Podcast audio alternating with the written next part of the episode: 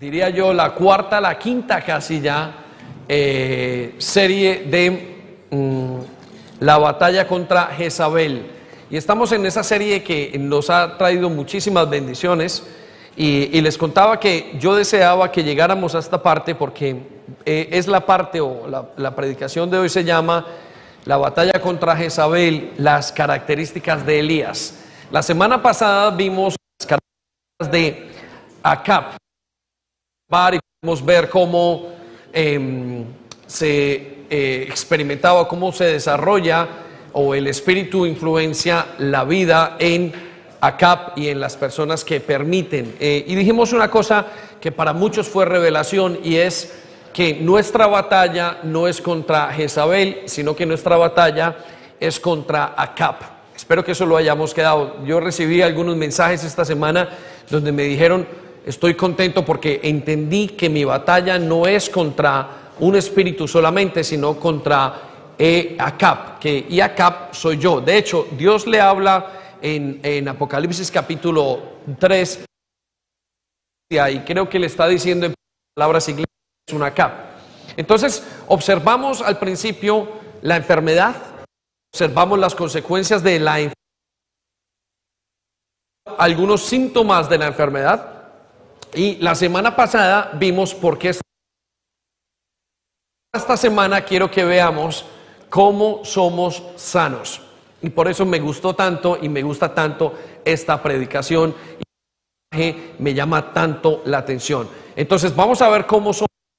Ahora, ¿cómo vamos a ver cómo somos sanos bajo las, la expectativa o la perspectiva de lo que dice la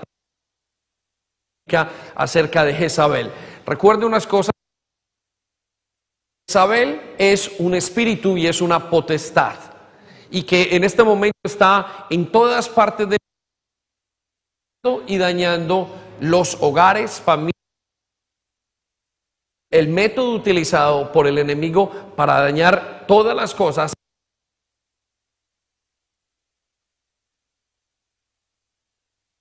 Eso se llama control.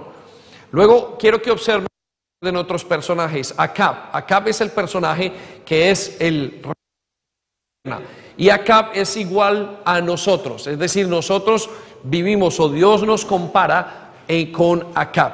Acab permite que esa Jezabel que influencia impacte lo influencia.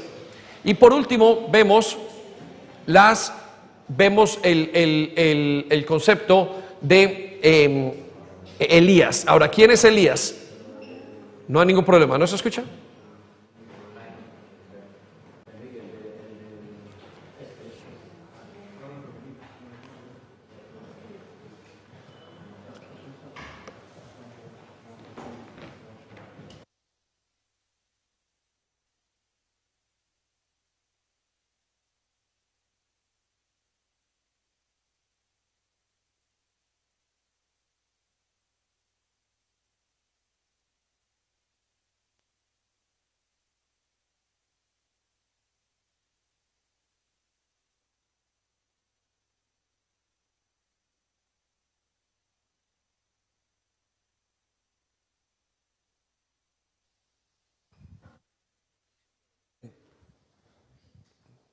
Tenemos unos cambios. Aparte de todos los cambios que estamos haciendo en la iglesia, estamos haciendo cambios internos que el mundo no ve, pero que nosotros sí vemos y son cambios bastante exigentes.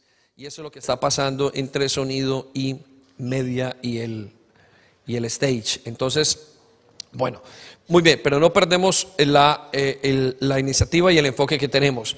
Entonces, estamos eh, viendo las características de Elías. Ahora, ¿qué hizo Elías? Elías entonces fue el que se levantó en la historia bíblica contra Acab.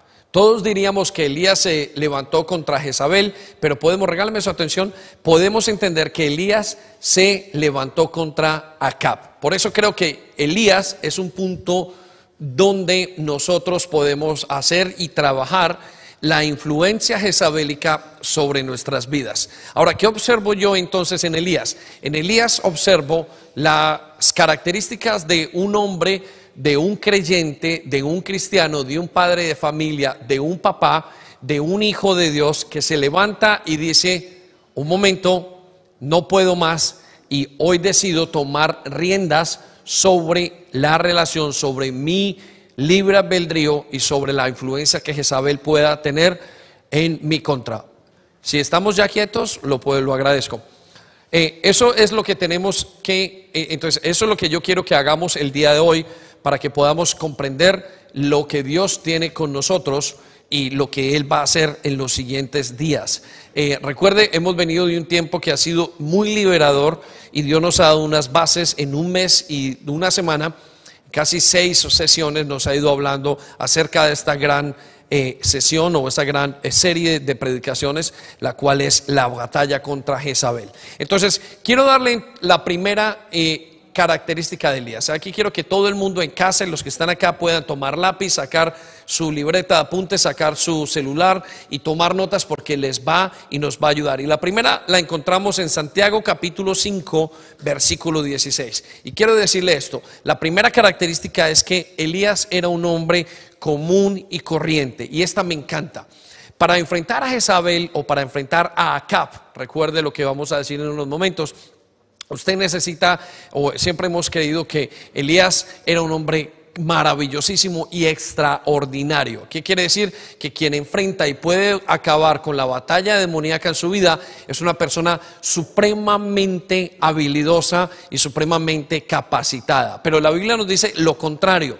De hecho nos dice en el libro de Santiago capítulo 5 versículo 16 que Elías era un ser humano tan o común o como, cualquiera de nosotros.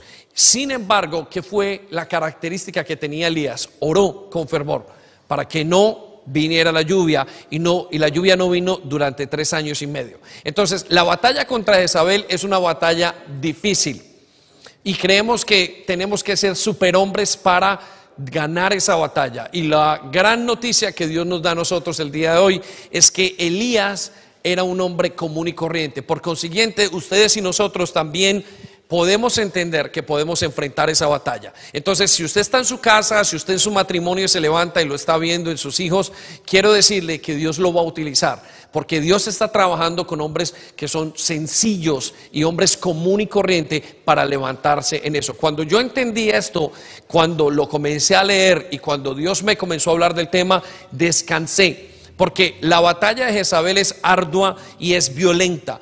Pero entonces, ¿qué nos dice el Señor? Que Elías oró fervientemente. Elías estaba dispuesto a trabajar su vida. Elías estaba dispuesto a disponer, a enfrentar esa gran eh, situación, esa gran influencia que tenía. Entonces, si usted está en ese punto, lo felicito.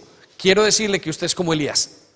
De hecho, em, usted puede recibir el espíritu de Elías para comenzar a trabajar esto en su relación. Si usted lo ha ido viendo y en estos últimos días usted ha ido viniendo, pastor, o diciéndole al Señor, Señor, yo identifico que en mi casa y tenemos la influencia jezabélica y creo que tenemos una influencia de control. Dios nos da unas buenas noticias. Usted puede enfrentarla. Elías era un hombre que salió de la nada y fue utilizado por Dios. Ahora, quiero darle entonces la segunda característica de Elías. Y anótela allí porque le va a hacer mucho bien cuando usted revise esas notas en su casa. Yo volví a darles y cada rato les doy vuelta y le doy gracias a Dios por estas características. Entonces, la primera es que era un hombre común y corriente. La segunda es muy clave. Es que Elías conocía su identidad. Repita conmigo. Elías conocía su identidad. Y quiero que vaya conmigo a Primera de Reyes, capítulo 17, versículo 1. En la Reina Valera de, 1995 nos va a dar unos, unas partes muy interesantes. Entonces, lo primero, ser una persona común y corriente. Segundo, conocer su identidad. Elías no dudaba que era hijo de Dios. Y ahora, ¿por qué es tan importante que usted no dude de que es hijo de Dios?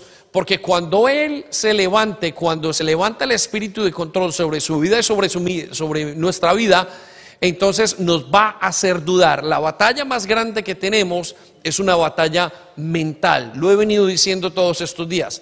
La batalla ni siquiera de Jezabel es porque usted sea hombre o sea mujer, es por su mente.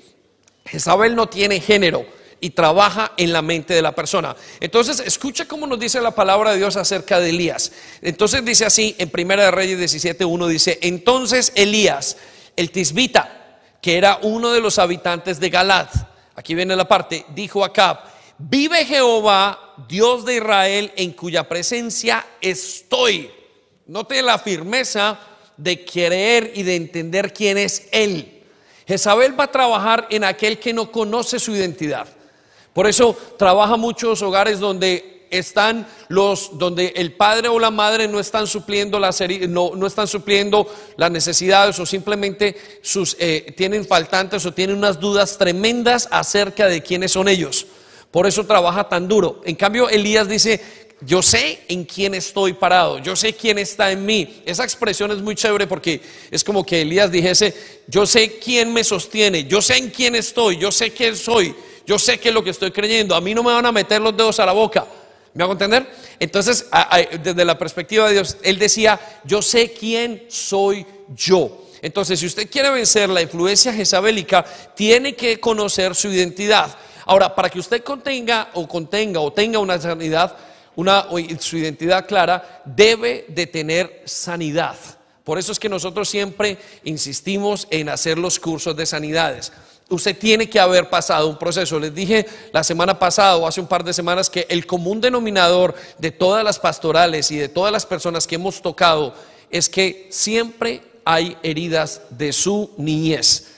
Jezabel trabaja sobre las heridas que tiene la persona, abandono, violaciones, eh, heridas del pasado, eh, eh, padres que no vivieron en sus hogares correctamente. Ahí actuó Jezabel para dañar. Por eso al conocer y al tener la sanidad, la persona sabe que en Jesús tiene todas las necesidades suplidas. Y donde hay necesidades suplidas, la mente está muy clara, la mente está sana. Le recuerdo esta semana que le decía yo a Gaby, Llegué a mi casa en la mañana, en la tarde estábamos hablando le estaba contando a ella de todo lo, el amor que ella había recibido y que no había recibido yo en mi niñez. Y le dije, es que tú eres muy de buenas, porque lo que tú recibiste no lo recibí yo en mi niñez. Yo viví la separación de mis padres, por eso a mí me ha tocado sanar. Sin embargo, ella en su identidad es muy clara y es una niña feliz. ¿Por qué es una niña feliz? Porque tiene las áreas suplidas y porque tiene una sanidad de parte de Dios. Entonces, Jezabel no va a entrar en un hogar o en una personalidad donde hay sanidad. La sanidad hace, el obtener sanidad hace que nosotros eh, fortalezcamos la identidad. Una persona sana sabe sus limitaciones. Una persona sana le dicen y la corrigen, mira, haz esto y no se siente mal. El niño, la persona, y lo hablábamos el otro día, la persona que no ha sanado el niño que tiene por dentro, le causa dolor lo que le digan, cómo me miran, lo que hagan, lo que no hagan. ¿Sí? Creen que hacer y tener es más importante que ser. Mientras que la palabra de Dios, aquel que tiene la sanidad, sabe que ser hijo es lo más importante. Entonces, usted se recordará cómo Jesucristo fue eh, tentado. Y una de las cosas que Satanás lo tentó fue en una sola cosa. Si eres hijo de Dios, entonces dile a estas cosas que se conviertan piedras en panes. Si eres hijo de Dios, si eres, si eres, si eres. Satanás siempre va a trabajar en su identidad. Y por eso cuando nos hace dudar es cuando nos sentamos mal. El que pasó con el hijo pródigo, el hijo pródigo dudó de su identidad y de repente se encuentra por allá dejando su iglesia, perdón, la casa de Dios y llegando y comiendo con los cerdos, comiendo con quien no tenía que comer y dijo, ¿yo qué hago aquí? ¿Quién soy yo? Este no es mi lugar. No conocía, no recordaba su identidad. Entonces, si usted trabaja en su identidad, va a ser como Elías. ¿Por qué? Porque Elías sabía y decía, cuando se enfrentó a Cap, dijo, un momento, yo sé quién soy yo, yo sé en quién me ha llamado, sé en quién estoy parado. Vive Jehová, en el cual cuya presencia estoy. Eso es parte de la sanidad. Amén. Muy bien, vamos entonces a la tercera característica, la tercera característica de Elías. Hace poco, teniendo esto y entendiendo este concepto, y hago un paréntesis aquí, eh, venía de dictar esta conferencia en, en Madrid y venía en el carro, eh, veníamos de camino conduciendo, y yo venía con un pensamiento que Dios me había regalado. Y le decía, Señor, regálame el espíritu de Elías. yo quiero tener el espíritu de Elías. Había comprendido que mi batalla era contra Acab. Por consiguiente, tuve que comprender que mi, ahora lo que yo necesitaba era pensar como Elías. Ahora, no es que yo tenga el espíritu de Elías que sea más importante que el Espíritu Santo, no, sino que el espíritu de Elías se representa o el Espíritu Santo se representa en Elías trayendo todo lo que tiene que hacer. Y comencé a orar solamente una pequeña oración, decirle Señor, Señor, regálame el espíritu de Elías, regálame el espíritu de Elías. Yo quiero enfrentar, yo quiero en mi casa tomar el lugar que tengo que tomar. Yo quiero hacer el lugar y tomar el lugar que tengo que tomar en la iglesia. Y comenzó, y comenzó un proceso que me llevó a una sanidad, a un fortalecimiento y a un empoderamiento, porque le estaba pidiendo al Señor que me hiciera contrario al espíritu de Acab. Entonces es importante que usted y yo lo entendamos este día. Muy bien, ahora, ¿qué es la tercera o cuál podría ser la tercera característica que veo en Elías? Y es que Elías sabe que Dios lo ha enviado. No solamente se quedó con que conocía su identidad, sino que sabe que Dios lo ha enviado. ¿Qué quiere decir esto? Usted tiene que saber que Dios lo envía a usted a tener un buen matrimonio, a no manipular. Que Dios es el que lo está enviando a levantarse contra esa influencia en su hogar. Usted tiene que saber lo que Dios quiere que usted enfrente eso. A lo mejor algunos de ustedes se dan cuenta y en el caso de los hombres siempre dicen, no, lo que pasa es que yo soy, eh, no me gusta pelear, no me gusta poner un problema, no me gusta decir, no me gusta enfrentar esta situación. Quiero que sepa que Dios lo está llevando a enfrentar esta situación. Es importantísimo que usted lo comprenda, que es la voluntad de Dios quien lo está llevando a mejorar eso. ¿Por qué? Porque Dios quiere ver individuos sanos y quiere ver gente y familias sanas. Vamos a Primera de Reyes capítulo 18, versículo 21. Y escuche lo que dice. Elías sabía que era un profeta. Escuchemos esto. Elías conocía su identidad, pero también Elías estaba muy seguro de que Dios lo había mandado. Mucha gente no sabe que Dios está detrás de ese llamado y, quedan como, como si Dios no los fuera a utilizar. Pero si vamos a ver bíblicamente o vamos a hablar bíblicamente, tenemos que entender que Dios quiere que nos enfrentemos para que ejerzamos nuestro libre albedrío correctamente. Y por eso Primera de Reyes escuchamos estas palabras. Versículo 21. Elías se acercó a todo el pueblo en la lucha contra Cap y contra Jezabel y le dijo, ¿hasta cuándo seguirán dudando? Decidan si el Señor es el Dios verdadero y entonces síganlo a Él. Pero si Baal es el Dios verdadero, entonces sigan a Baal. La gente no respondió ni una palabra. Versículo 22. Así que Elías dijo, yo soy el único profeta del Señor que queda, pero hay 450 profetas de Baal. Déjeme, le digo lo que dice acá. Elías estaba diciendo, yo soy el único profeta. Elías sabía que al ser el único profeta era el único enviado para ese momento. ¿Quiere saber quién es el enviado para solucionar la situación en su vida y en su matrimonio y en sus relaciones y dejar de controlar, dejar de intimidar o no dejarse intimidar y no dejarse controlar? Es usted el enviado. Usted es el profeta para su gobierno. Usted es el profeta para su hogar. No hay nadie más. Dios no va a hacer y no va a enviar al pastor. Dios no va a enviar a nadie más para que haga su trabajo. Usted es el profeta en su vida y en su relación. Y por eso creo que una de las cosas que tenemos al pedir el empoderamiento de Elías en nuestra vida es que Él nos da el legado y la fuerza para que nosotros sepamos que somos los enviados. No hay nadie más. Usted es el enviado para acabar con y luchar contra Jezabel. Usted es el enviado que Dios va a utilizar con mucha fuerza para liberar a su familia y liberar a sus hijos, liberar a su esposa, liberar a su esposo, liberar a su mamá, liberar a la familia, liberar al lugar donde usted tiene que estar. E usted es el profeta de Dios para esa situación específica. Ahora, para que usted pueda ser el enviado, y o sabiendo que usted es el enviado, necesita saber la cuarta característica que veo en Elías. Y es que Elías sabe que para derrotar a Jezabel, necesita primero que derrotar a Cap. Lo dijimos la semana pasada y es fundamental. La, muchos, he encontrado muchos, eh, en, algunas reuniones o en algunas pastorales, he encontrado que el esposo dice, hoy mismo hablo con mi señora y pongo esto y quiero ir a cortar cabeza.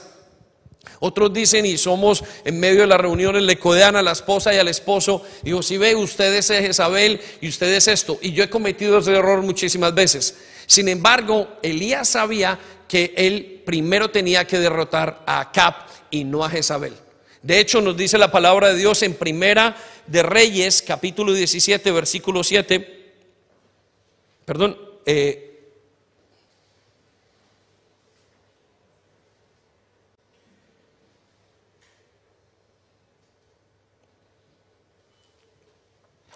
Eh, nos dice que primero tenía que eh, eh, participar o tenía que participar en la guerra contra Acab. Y vemos en Primera Reyes capítulo 17 versículo 7 entonces dice, pasado algunos días se secó el arroyo porque no había llovido sobre la tierra.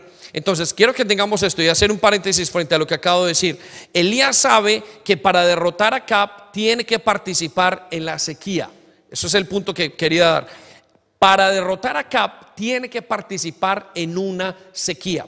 Entonces, ¿cuál es el problema de la mayoría de nosotros? Y en lo que decíamos ahorita en las pastorales familiares, en las pastorales con los hombres, dicen, ¿por qué no has dicho nada si eso está incorrecto en tu hogar? Es que no quiero ocasionar un problema.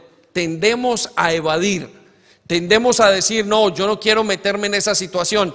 Muchas veces es más fácil decirle a un hijo, no importa, haz lo que quieras, a decirle que es lo correcto que tienen que hacer. Por eso Elías sabía que tenía, para derrotar a Cap, tenía que presentar o tenía que pasar por una sequía. Y en Primera Reyes capítulo 17, versículo 17 dice, pasados algunos días se secó el arroyo porque no había llovido sobre la tierra. ¿Qué quiero decir con esto, iglesia? Que Elías no tiene miedo a entrar en incomodidad. Acab sí.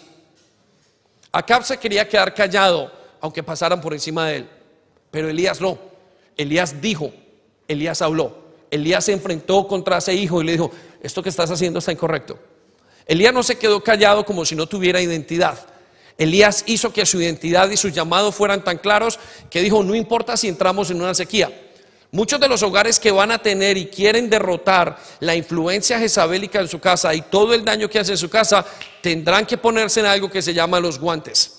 ¿Qué significa los guantes? Vamos a entrar en sequía. Declaro una sequía en este matrimonio. No podemos continuar así. Tenemos que llegar a una solución.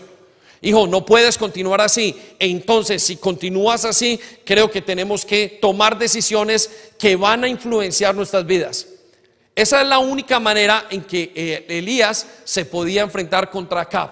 Por eso dice la Biblia que cuando Elías vino, lo primero que pasó fue se declaró una sequía en todo el pueblo.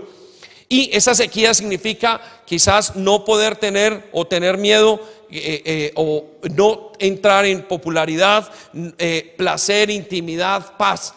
Yo sé que para entrar y para luchar contra Jezabel, usted y yo tenemos que pasar por dificultades. No encuentro un hogar que no haya declarado sequía, un Elías en su hogar o en la situación donde no haya tenido que entrar en una situación difícil y decir, esto es lo que me está pasando donde no haya tenido que ponerse los guantes.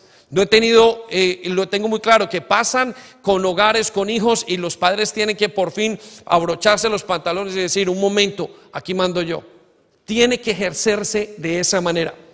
Nosotros hemos estado intimidados en la iglesia bajo el espíritu de Isabel con algunos discípulos y les hemos tenido que decir, un momento, aquí no puedes, aquí no funciona eso, aunque entremos en sequía pero pastor, entonces usted no me quiere. No, te amamos, pero no permitimos eso.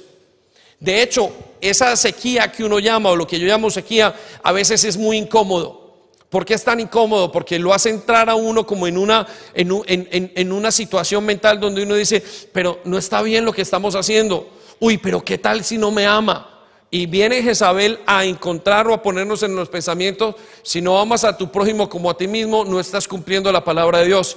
Pero un momento, hay amor de disciplina. Hay amor de poder ajustar todas las cosas.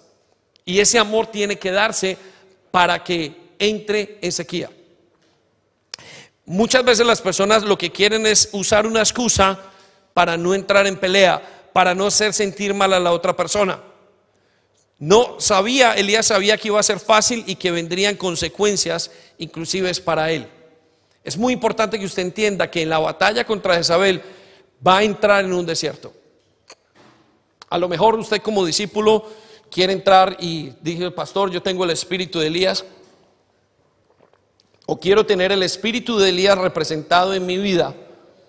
Y quiero trabajar Jezabel. Y el pastor o el líder le dice, bueno, pues comencemos a trabajarlo. Y comenzó a verle y le dijo, eso es Jezabel. Y usted dice, pero no quería. Y comienza algo en su vida como una batalla. Y una batalla fuerte. Porque después, dentro de ocho días, vuelve y le dice, mira, eso también es control. Pero todo lo que hago es control. Sí, comienza usted a experimentar que las cosas se ponen más difíciles. Pero Elías sabía que tenía que entrar en eso que se llama sequía. Es necesario. No encuentro un hogar que no tenga que entrar en sequía o en pelea para trabajar el espíritu de Acab o para trabajar contra el espíritu de Jezabel. No lo encuentro, no lo he visto. Casi todos tienen que pasar por momentos de dificultad, donde tienen que ponerse y mirar los roles y ponerse el que es en el lugar que es, el padre en el lugar que es, la madre en el lugar que es, los hijos se tienen que poner y todo el mundo para que funcionen tiene que haber esa sequía. Y muchas veces la gente, como les dice, queda rara y cuando los corrigen o cuando entran en la sequía. También Elías sabía una cosa, que esa sequía iba a afectar a otros. Y eso es muy importante que lo sepamos. no se le olvide que Elías está declarando una sequía que iban a haber muchos años de no llover en todo Israel. Y Elías tenía familia. Piensen en esto un momento. ¿Y qué de la familia de la mamá de Elías? ¿Qué de los hijos de Elías? La Biblia no nos dice que si había hijos o no. ¿Qué de aquellos que están? Y muchas veces he visto matrimonios donde el padre tiene que ponerse los pantalones y decir, un momento, esto es lo correcto y tienen que enfrentar con el espíritu de Elías a Acab. Y muchas veces afecta a los hijos. Y encontramos que los hijos están en contra del papá o en contra de la autoridad. Y hay que hacer algo para que esos hijos también entren en esa situación que tienen que entrar. Entonces, todo esto se llama la sequía. La sequía no solamente afecta a la persona con la que yo estoy discutiendo, no afecta solamente a mi esposa, también afecta a mis hijos, porque a lo mejor yo tengo que estar serios con él, con ella o con los que están alrededor mío para poder recuperar la autoridad que Dios ha puesto sobre ese creyente. Entonces, les hago una pregunta.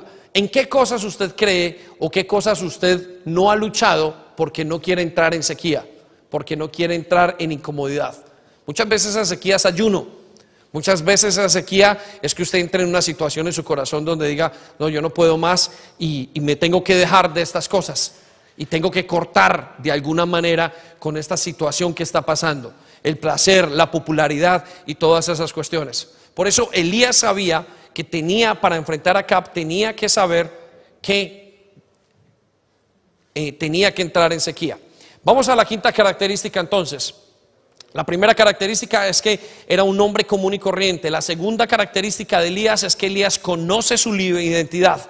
La tercera característica es que Elías sabe que ha sido enviado a trabajar en esa situación. La cuarta característica es que Elías sabe que para derrotar a Cap tiene que participar en sequías. Y la quinta característica es que Elías sabe que Dios lo va a sustentar en medio de esas sequías. Miren, hay momentos donde tenemos que entrar y donde sabemos que estamos, y eh, hemos sido influenciados por esta situación y, e influenciados por esta situación, Dios nos tiene que hablar a nosotros y nos tiene que ministrar, nos tiene que dar una salida diferente. Vaya conmigo a Primera de Reyes, capítulo 17, versículo 4. Primera de Reyes, capítulo 17, versículo 4. A veces en esta batalla he encontrado esto. He encontrado que hay parejas que me dicen, esto es muy duro, esta situación no la puedo aguantar. Esta situación es incómoda.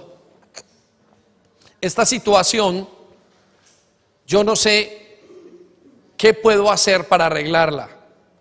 Y no hay una salida humanamente hablando frente a esta situación. Porque muchas veces la otra persona tiene que cambiar de pensamiento. La otra persona tiene que actuar de una manera diferente y no es fácil hacer que las otras personas cambien.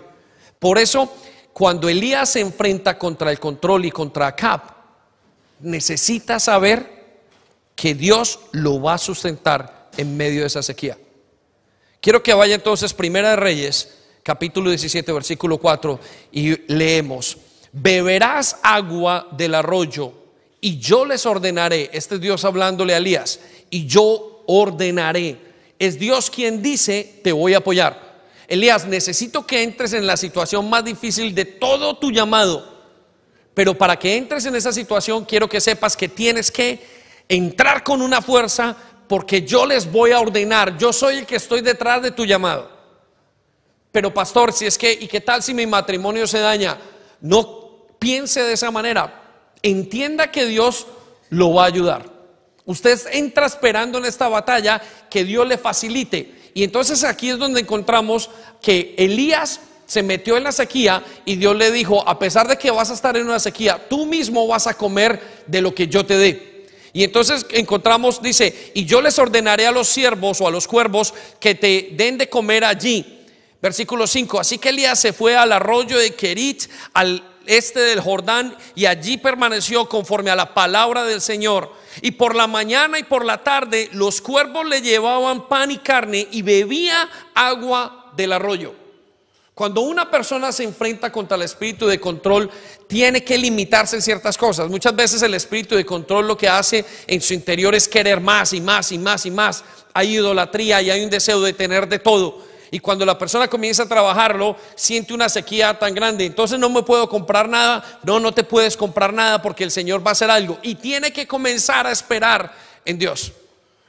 Y Dios, a medida que la persona va orando, le va hablando, Dios le va supliendo sus necesidades. ¿Por qué? Porque entró en esa misión específica de parte de Dios. Quiero que sepas que a Elías Dios le va a suplir.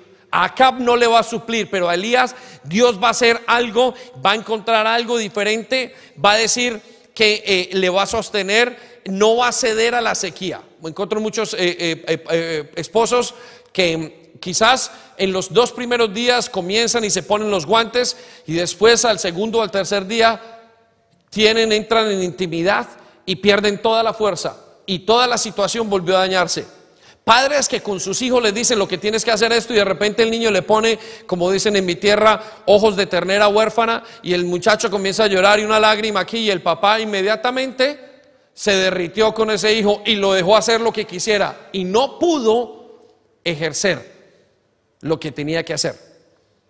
Perdió el momento de parte de Dios porque no esperó. Recuerde una cosa característica de Jezabel, es que Jezabel lo que hace es que nosotros vivamos los tiempos rapidísimos. Jezabel no quiere que usted espere. Jezabel quiere que usted tenga lo que usted quiere y que lo tenga ya. En cambio, Elías esperó. Y esperó que Dios le sustentara. ¿Está esperando usted en su vida que Dios lo sustente? Piensen esto muy delicadamente. Si está esperando usted en su vida que Dios lo sustente, entonces usted sabrá que está enviado por Dios.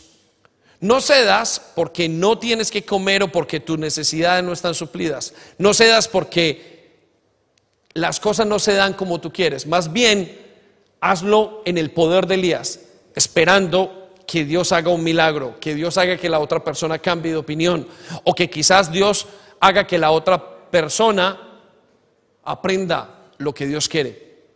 O quizás, quiero decirles esto, regáleme su atención, al entender que Jezabel, el camino y la lucha contra Jezabel necesita milagros. Si usted lee la historia de Jezabel en Primera de Reyes y de Acab, usted va a encontrar que hubieron continuamente milagros de parte de Dios para enfrentar ese espíritu. Entonces, iglesia, yo sé que ustedes y yo ya lo hemos ido ubicando. Esto ha sido una serie intensiva de lo que es el espíritu de control en la vida personal, en la familia, en la iglesia y en todo. Yo sé que usted ya lo tiene identificado, pero ahora quiero que usted identifique cómo salir de ello. Y esta es la manera como tiene que identificarlo. Déjeme, yo lo llevo entonces al sexto punto o a la sexta característica de la batalla de Elías contra Acab. Y la sexta característica es que Elías sabía que la sequía duraría largo tiempo. Yo les he dicho, nosotros comenzamos a luchar contra esta situación o nos dimos cuenta que ha casi más de 10 años, 9 a 10 años. Y les puedo decir que hemos intentado de alguna u otra manera luchar y ha tomado tiempo. Es una batalla ardua, lastimosamente, no es rápida y no es fácil. Es una batalla que en todos los hogares y en todas las familias, en todas las personas que han sido influenciadas, he podido observar que toma bastante tiempo. Por eso Elías sabía que él declaró una sequía. Quiero que piensen esto. Imagínense a Elías declarando una sequía hoy.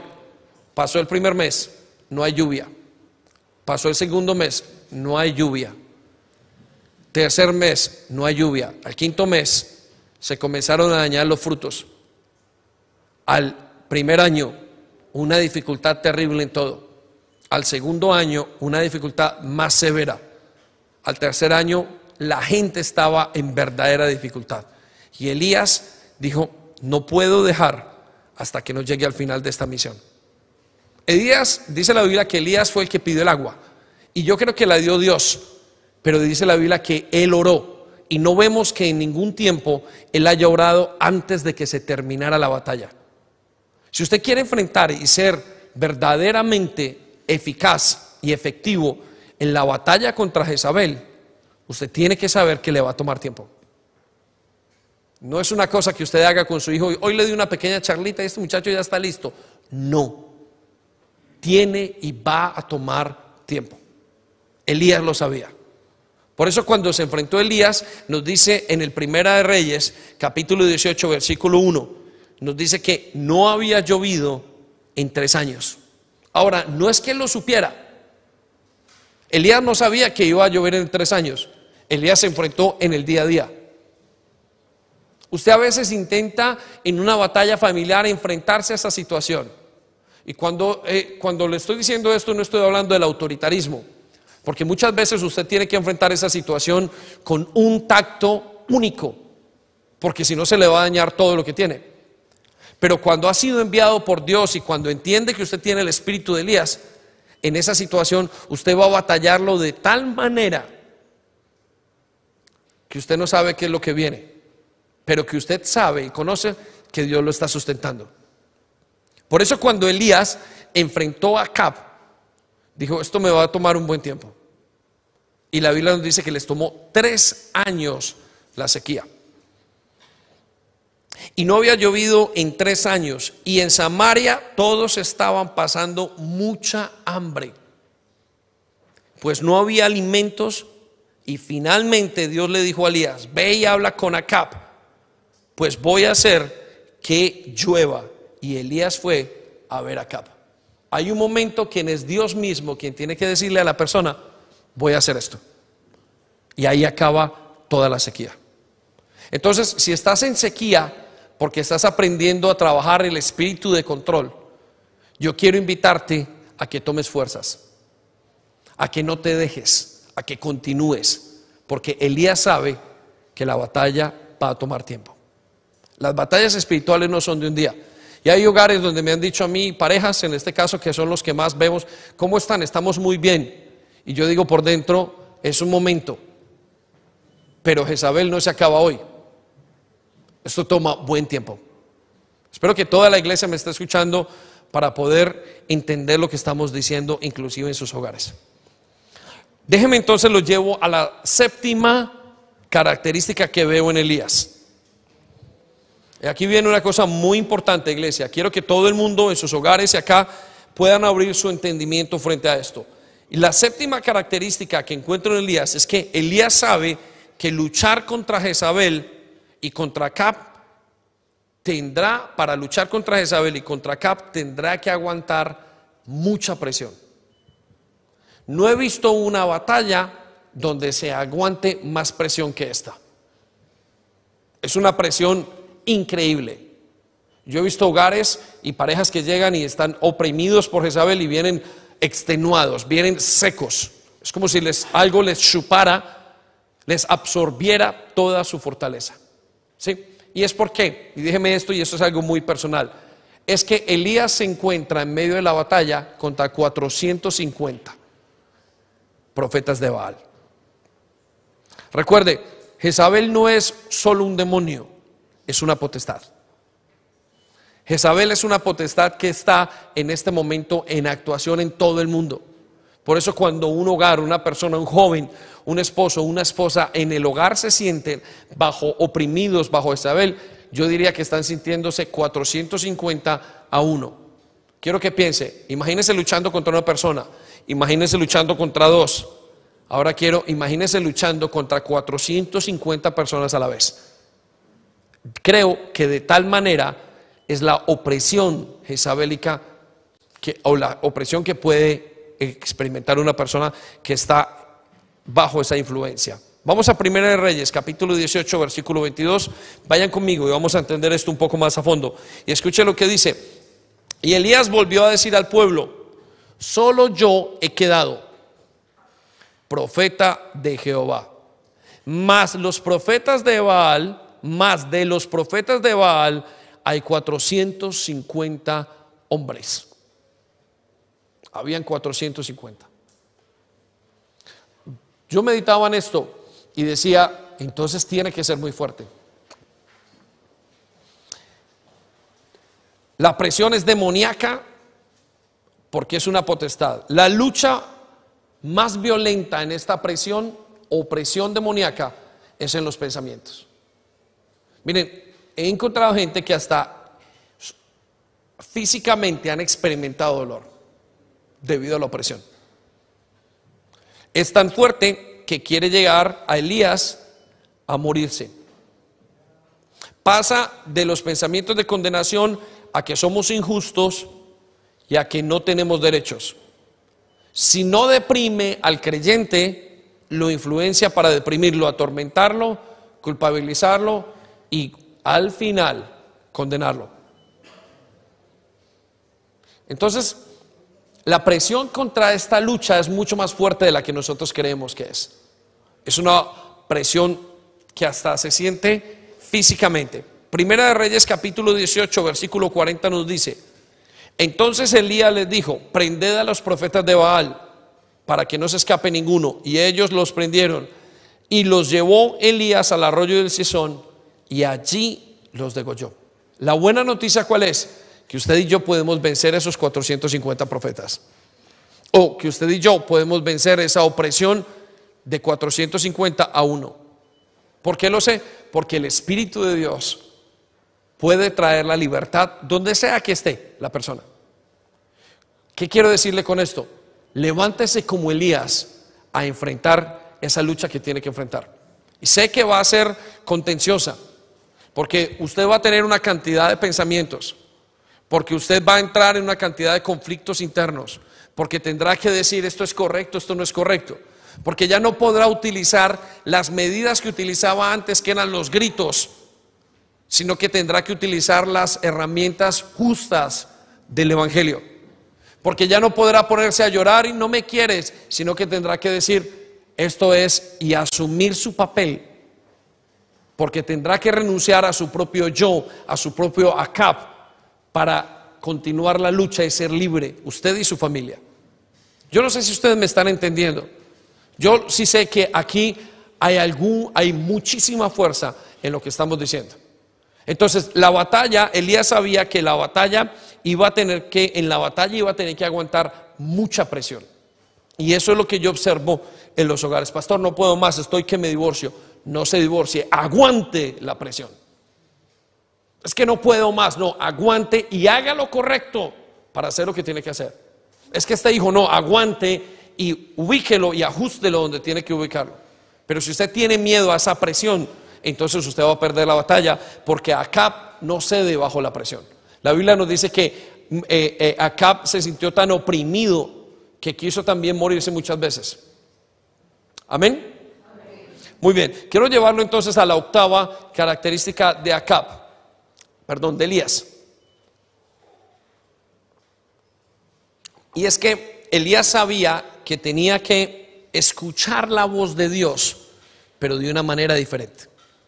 Escuche, Elías sabía que Dios lo había enviado, pero ahora nos dice la palabra de Dios que Elías aprendió a escuchar la voz de una manera diferente. ¿Qué significa diferente?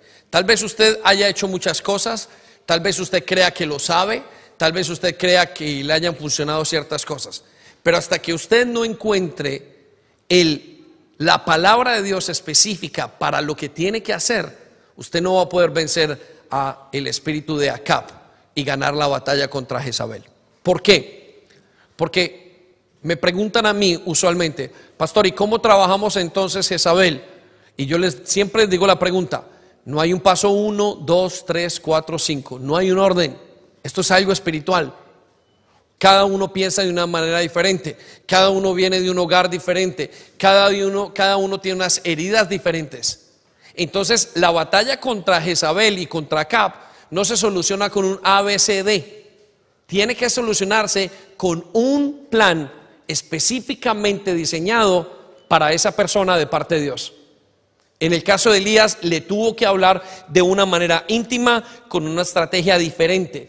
Quizás es una consejería, quizás es un momento donde tiene que hablarle Dios a su corazón, quizás es un momento de ayuno, quizás es un momento especial. Y vamos un momento a Primera de Reyes, capítulo 19, versículo 10 para entenderlo. Y escuche lo que dice en cuanto a esto que les estoy hablando.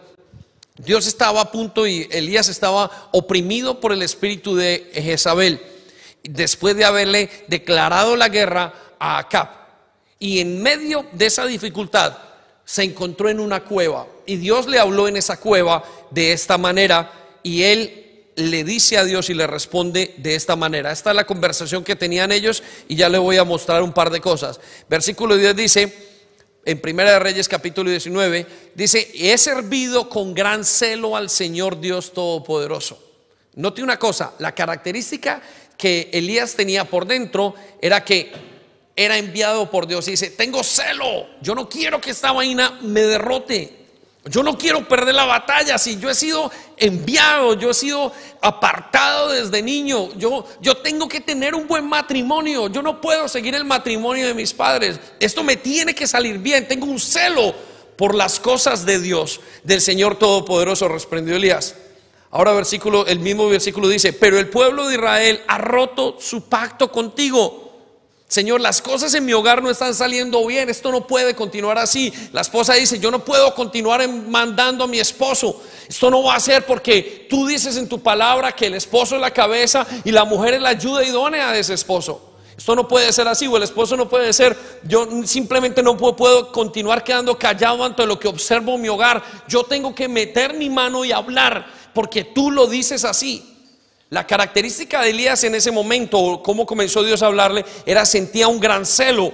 Y el celo de que, el pueblo del pueblo haya roto el pacto con él. Y por eso dice, y aún inclusive derribó tus altares y mataron a tus profetas. Esto no puede ser, Señor. Cada vez que tú mandas, hablas de algo, siempre dice Jezabel que no, siempre estamos en esa lucha.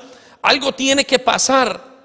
Yo soy el único que queda con vida yo soy el único que está entendiendo esto, me tengo que levantar ante esta situación. Y ahora me buscan para matarme a mí también. Y ahora yo me estoy volviendo controlador, me estoy dejando de controlar. Ahora el versículo 11 dice, y el Señor le dijo, sal y ponte de pie delante de mí. Le iba a hablar, digo, Señor, necesito que me des una estrategia en medio de esta cueva. Ponte en medio delante de mí en la montaña. Mientras Elías estaba de pie allí, el Señor pasó y un viento fuerte e impetuoso azotó la montaña. La ráfaga fue tan tremenda que las rocas se aflojaron, pero el Señor no estaba en el viento. Noten esto, el Señor no estaba en ese lugar. Él dice, Señor, entonces tengo que hacer esto, voy y le corta la cabeza. Un momento, Elías, tranquilo, déjame, déjame te hablo. Pasó la roca, se movieron todas las cosas. Y dice, el Señor no estaba allí. Después del viento hubo un gran terremoto, pero el Señor no estaba en el terremoto. Versículo 12. Pasado el terremoto hubo un incendio, pero el Señor no estaba en el incendio. Señor, actúo ya. no, no es así. Tienes que esperar. Ya le corto la cabeza a toda mi familia. No puedes cortar la cabeza de esa manera. Tienes que tener una estrategia de Dios. Porque encuentro que cuando no hay autoridad, este espíritu derrota a quien se enfrenta sin ella.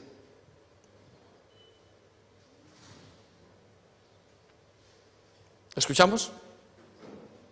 Cuando no hay autoridad y alguien se mete a trabajar frente a este espíritu, en contra de este espíritu, sin autoridad, esa persona es derrotada. y el postrado, el postrero estar o estado es peor que el primero. Escuche lo que dice. Y después del incendio un susurro suave. Y cuando Elías lo oyó, se cubrió la cara con su manto, salió y se paró a la entrada de la cueva. Quiero que piensen esto. Para poder derrotar esta potestad, usted y yo tenemos que escuchar la voz correctamente. Creo que en este momento estamos bajo el espíritu de control en el mundo. Y saben, hemos tenido como iglesia que escuchar la voz de Dios para actuar como tenemos que actuar. Y no ha sido fácil. Porque hay muchos pensamientos que dicen, no hagas esto, no lo hagas, escóndete, métete en la cueva. Pero hemos salido a luchar. Porque Dios nos ha dado una estrategia. Quiero que vayamos entonces a las dos últimas características de Elías. Característica número nueve. Elías sabe que debe derrotar a Cap para vencer el gobierno de Jezabel. Se los dije la semana pasada. Si hay una característica clara en Elías, es que tenía que derrotar a Acab en su vida. Y en Primera de Reyes capítulo 18, versículo 17 dice, y cuando Acab vio a Elías, exclamó, así que realmente eres tú el alborotador de Israel, este es Acab. Acab siempre va a sentir, pero ¿por qué va a alborotar a Israel? ¿Pero para qué va a traer usted ahorita dificultad en su hogar? ¿Para qué va a traer pelea? Quédese callado más bien y no diga. O le va a decir, haga un escándalo. En vez de decirle, siéntate, cálmate y hablemos de esto. Y enfréntalo de la manera legítima. Viene esa lucha siempre entre el creyente, entre Jezabel o Elías. Escuche lo que dice. Yo no le he causado ningún problema a Israel. No es, no es Elías el que le causa el problema a Israel, respondió Elías, sino quién es? Acab. ¿Por qué? Porque tú y tu familia son los alborotadores, porque se negaron a obedecer los mandatos del Señor. En cambio, han rendido culto a las imágenes de Baal. ¿Qué le dijo Elías? Dijo, no soy yo, no es hacer lo correcto lo que causa el alboroto. Lo que causa el alboroto es que tú no seas obediente. Es la parte que no es obediente a la palabra de Dios. Es la parte que no se quiere sujetar a Dios. Por eso es importantísimo que usted y yo entendamos que la lucha no es contra Jezabel, es contra Acap. Es contra esa parte suya que no se quiere doblar y someter delante de quien tiene que someterse. Quiero entonces darle la última de las características que veo en Elías. Y es una de las más importantes. ¿Por qué? Porque Elías sabe que quien derrota a Jezabel es Jehú. Elías sabe que quien derrota a Jezabel es Jehú. ¿Por qué creo que esta es una característica muy importante? Y esa la encontramos en Segunda de Reyes, capítulo 9, versículo 30, versículos 33 al 37. Escucha esto. ¿Por qué es tan importante esto? Iglesia, regálame su atención un segundo. Nadie se me pierda de esto. Elías pensó que iba a derrotar a Jezabel. Pero Elías no tiene que derrotar a Jezabel. Elías tiene que derrotar a Acab. Quien derrota a Jezabel es Jehú. Repita conmigo, Jehú el nombre le parecerá similar al nombre de Jesús. ¿Quién es Jehú? Jehú es un rey que Dios manda más adelante para matar a Jezabel. Quiero que vaya conmigo a Segunda de Reyes entonces, donde dice, y cuando Jezabel, la reina madre, supo que Jehú había llegado a Jezreel, se pintó los párpados, se arregló el cabello y se sentó frente a una ventana. Escuchen, yo les dije esto y les he venido diciendo esto en las últimas semanas. Les he venido diciendo una cosa. estamos bajo una gran nube negra. Y es la potestad de Jezabel actuando y oprimiendo a todo el mundo. Eso es lo que pasa en este momento. Nosotros no tenemos la capacidad de derrumbar esa nube negra, pero quien la va a quitar, quien se va a enfrentar contra toda la gran potestad, es Jesucristo. Por eso esto es una tipología de los últimos tiempos. Y escuche cómo la encontró a Jezabel. Cuando Jezabel, la reina, el gobierno mundial, supo que Jehú, Jesús, había llegado a Jezreel, a la tierra, se pintó los párpados, se arregló el cabello y se sentó frente a una ventana. Versículo 33. Tírenla abajo, gritó Jehú. Así que la arrojaron por la ventana y su sangre salpicó la pared y los caballos. Y Jehú pisoteó el cuerpo de Jezabel con las patas de sus caballos. Luego Jehú entró al palacio, comió, bebió y después de un rato dijo que alguien se encargue de enterrar a esa maldita mujer, porque ella era hija de un rey. Pero cuando fueron a enterrarla, solo encontraron, escucha esto, el cráneo, los pies y las manos. Cuando regresaron y le contaron a Jehú, a Jesús, él declaró, eso cumple el mensaje que el Señor dio por medio de su siervo Elías Tisbe, quien dijo, los perros se comerán el cuerpo de Jezabel en la parcela de Jezreel. Versículo 37, sus restos quedaron desparramados como el estiércol en la parcela de Jezreel para que nadie pueda reconocerla. Saben, estamos hablando de una gran potestad y leo estas palabras porque son gráficas de lo que va Dios a hacer en el mundo entero. La palabra nos dice en Apocalipsis que cuando llegue el tiempo de la venida del Señor Jesucristo, va a sacar el gobierno de la gran ramera. Y yo personalmente creo que el gobierno de la gran ramera es el gobierno de Jezabel en todo el mundo. Especialmente trabajando fuertemente en estos tiempos, porque son los tiempos finales. Por consiguiente, hay una descripción en el mismo libro y en la misma batalla en contra de Jezabel de parte de Elías diciéndonos que llegará el momento donde Jehú, el rey, un rey, va a poder enfrentar y va a derrumbar el poder, va a quitar totalmente el poder de este espíritu. Entonces quiero que usted tenga muchísima fuerza por esto. ¿Por qué? Porque creo que Dios está haciendo cosas maravillosas que va a hacer con Dios en nuestras vidas, pero que un día va a terminar de quitar todo el poder para que nosotros podamos enfrentar este espíritu. Quiero que nos pongamos de pie, iglesia, igual en su casa. Y le voy a pedir a Eli que venga y me los acompañe. Y quiero que le digamos al Señor,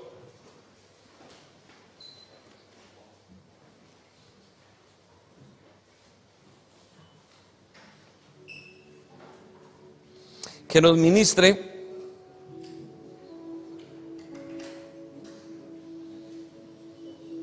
y que nos dé fuerza para enfrentarnos ante este espíritu. Quiero que cierres tus ojos.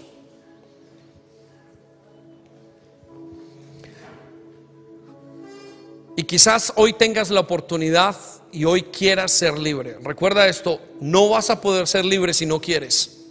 Dios no va a pasar sobre tu libre albedrío. Dios no lo va a hacer. Cada persona tiene que decidir su camino a la libertad. Pero quiero hablarte de lo que me ha pasado a mí. Cuando comencé a querer ser libre, comencé a decirle al Señor, por favor, regálame el espíritu de Elías. Yo quiero tenerlo, porque quiero enfrentarme contra Acab. Quiero tener una familia libre. Quiero tener unos hijos libres. Me gustaría ver una iglesia libre. No quiero que mis hijos el día de mañana se divorcien porque yo no trabajé contra este espíritu. No quiero vivir un divorcio el día de mañana porque no me enfrenté contra Cap. No quiero tener unos hijos que no sean capaces de seguir el llamado porque no se enfrentaron contra la capa en sus vidas. No quiero tener una iglesia que no se sujete a Dios porque yo no he enfrentado el acabe en mi vida. Porque Dios nos puso para gobernar. Y creo que si tú y yo no aprendemos esta lección y no tenemos las características del ganador, no vamos a poder enfrentarlo con eficacia. Y Dios ciertamente está pasando por esta iglesia, ayudándonos a enfrentar una potestad más grande que nosotros. Todo para que tú y yo no, disfrutemos las bendiciones de Dios. Por eso quiero que cierres tus ojos un momento y solamente pienses en ello. Espíritu Santo, aquí está tu iglesia. Hay hogares dentro de ella que tienen una presión inmensa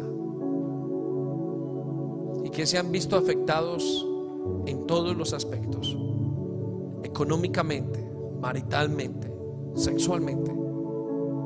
Hay hijos que han terminado en lugares donde no deberían terminar. Hay matrimonios que inclusive se han divorciado.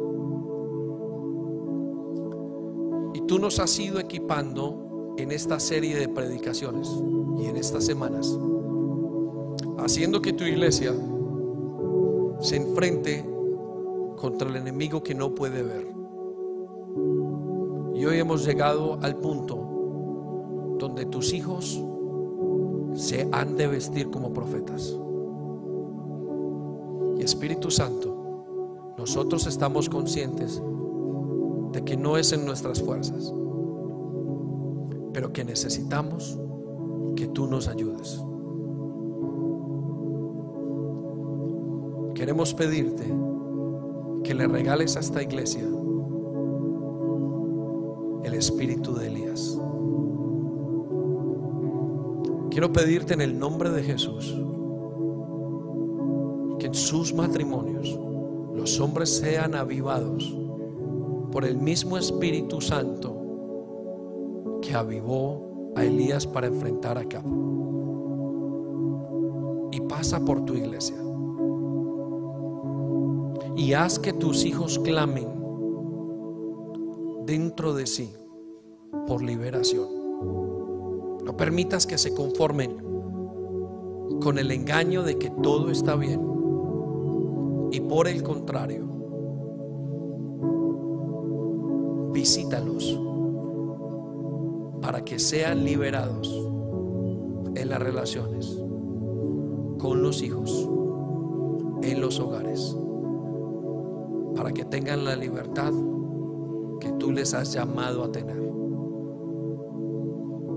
Oro para que observemos una iglesia libre, donde las bendiciones se observen, donde las bendiciones se disfruten, donde no sean apagadas por el fruto malo, sino que al contrario, las bendiciones anulen las maldiciones.